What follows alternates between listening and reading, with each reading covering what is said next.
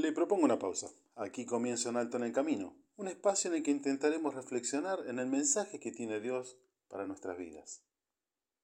¿Dónde estás? Pregunta que implica en algunos casos simple curiosidad, o por seguridad en estos tiempos que vivimos la realizamos de continuo algún ser querido por medio de un mensaje de WhatsApp. Según el énfasis que le pongamos indica desesperación, o quizás algún romántico puede expresar como el poeta ¿Dónde estás, amor de mi vida, que no te puedo encontrar? Pregunta que nos la hacemos cuando no encontramos la llave de casa o no vemos el gato por ninguna parte. ¿Dónde estás? Suena a estar esperando, pero también suena a búsqueda, con todos los sentimientos que se nos cruza cuando algo buscamos. Impaciencia, temor, hasta la desesperación. El primer registro que encontramos del primero que realizó esa pregunta justamente está en la Biblia. Y no fue ningún hombre, sino que el Creador mismo fue el primero en realizar esta pregunta. ¿Dónde estás? Pregunta que la realiza como sorprendido, extrañado, porque siempre que Dios se paseaba por el huerto, Adán y Eva estaban ahí mismo, en ese lugar. Ese mismo día, ese día fue distinto.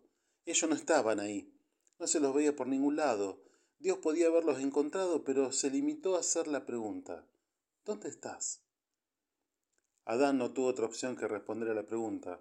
Solo era cuestión de tiempo para que lo encontraran en su escondite, porque por más que te escondas, Dios siempre te va a encontrar.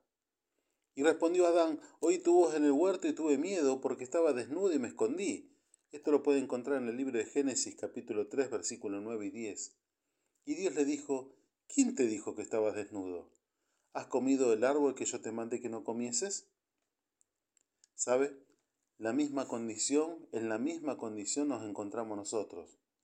Adán y Eva no podían ocultar nada ante el Creador, nada podemos ocultar. Desnudos estamos y la vergüenza que produce mostrar nuestras desobediencias, rebeliones, hipocresía, nos lleva a escondernos del Creador y deambular por lugares oscuros y tenebrosos y crear rituales y religiones como para callar nuestras culpas y conformar nuestra conciencia pero nuestro estado sigue siendo el mismo, ocultos, escondidos, y la pregunta sigue resonando, ¿dónde estás? Jonás quiso esconderse y no pudo. Ni aun yéndose al país más lejano pudo esconderse del Creador.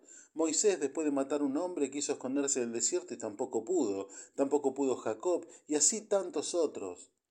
Tampoco podrá usted, tampoco podré yo.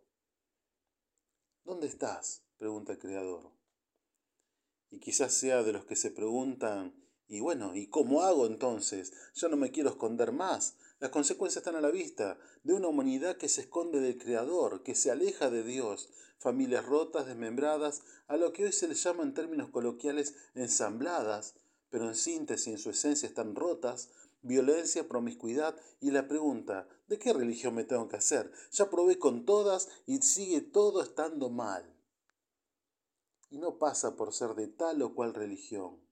No es esa nuestra intención, porque Dios llama al ser humano a que salga de su escondite por el solo hecho de que le vaya bien. Y si hay algo que nos cuesta entender, es el inmenso amor que el Creador nos tiene y que nos llama simplemente por amor. Y por eso su llamado, para que nos vaya bien.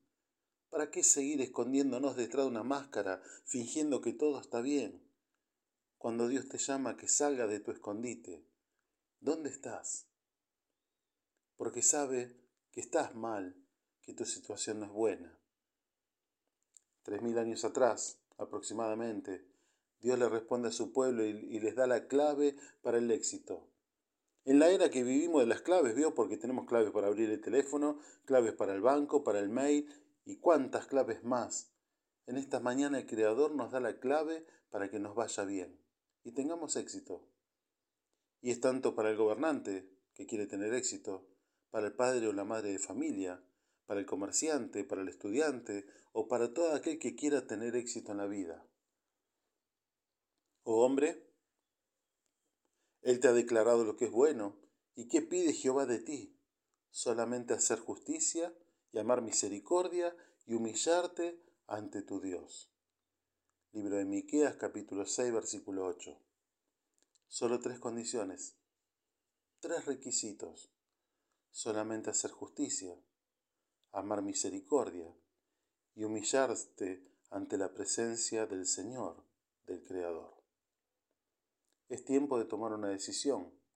Seguir escondido detrás de las apariencias, de la autocompasión o presentarnos delante, delante de nuestro Creador ante la pregunta de ¿dónde estás? Soy el pastor Gustavo Quiles del Ministerio Misión Norte, quien te saluda hasta el próximo encuentro. Nuestras vías de contacto son misión.norte.hotmail.com o al 3415-958-957. Dios te bendice en esta jornada.